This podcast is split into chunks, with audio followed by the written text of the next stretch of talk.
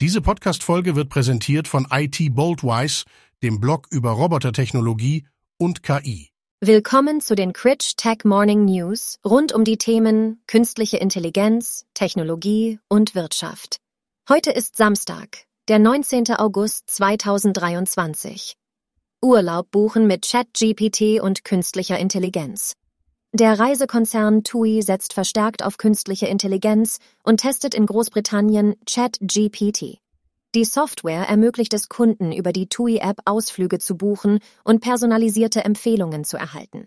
Die Anwendung kann auf eine menschenähnliche Weise kommunizieren und bietet eine verfeinerte Auswahl von Erlebnissen basierend auf den jeweiligen Kundenanfragen. Die Entscheidung, den KI-Einsatz nicht im Heimatmarkt Deutschland zu testen, hat mehrere Gründe darunter die geringere digitale Affinität der deutschen Kunden und die starke Präsenz von Reisebüros für Buchungen. Dieser Schritt markiert auch eine Rückkehr zu den Wurzeln in Großbritannien, wo das Konzept der Pauschalreisen entstand. Die Unternehmensgruppe sieht den Einsatz von Technologien wie KI als Möglichkeit, Dienstleistungen zu verbessern und die Zukunft des Tourismus aktiv mitzugestalten. KI veröffentlicht neuen Song der Beatles. Paul McCartney hat angekündigt, dass ein letzter Beatles-Song veröffentlicht wird, für den eine künstliche Intelligenz die Stimme von John Lennon aus altem Gesangsmaterial extrahiert und bearbeitet hat. Die KI wurde verwendet, um vorhandenes Material von Instrumenten und Störgeräuschen zu trennen und aufzuarbeiten. Anders als für andere Bands wurde die KI nicht genutzt, um Lennons Stimme zu imitieren. Das verwendete Material wurde von Yoko Ono, Lennons Witwe, zur Verfügung gestellt, war aber aufgrund der minderen Qualität bisher nicht verwendet worden.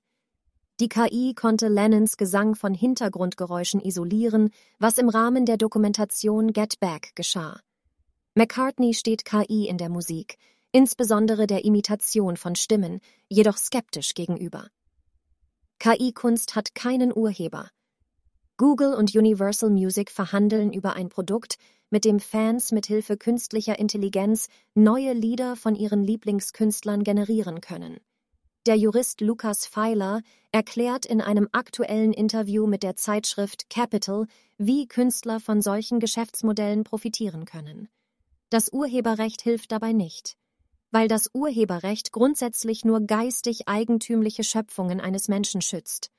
Wenn die Maschine also etwas erzeugt, dann ist das kein urheberrechtlich geschütztes Werk.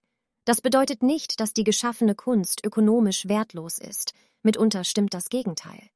Es ist also eine Herausforderung, wie man solche Arbeitsergebnisse effektiv schützt. Aber das Urheberrecht als solches bietet diesen Schutz nicht.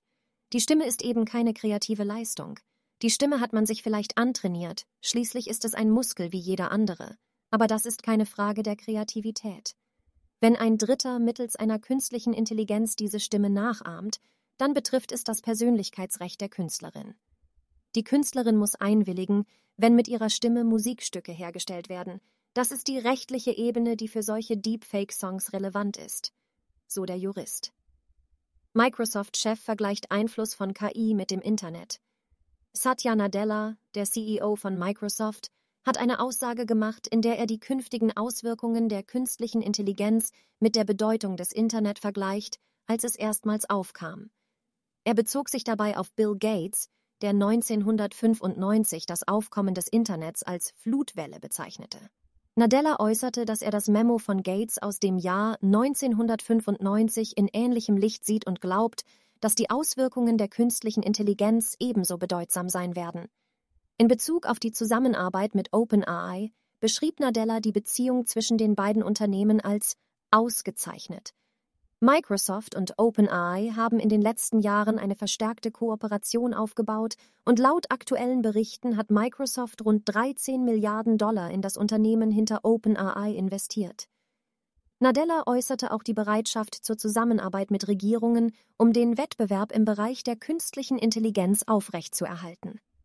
Er betonte jedoch auch, dass die tatsächlichen Auswirkungen dieser Technologie noch abzuwarten sind. Mehr Details zu diesen News finden Sie über den Link in den Show Notes.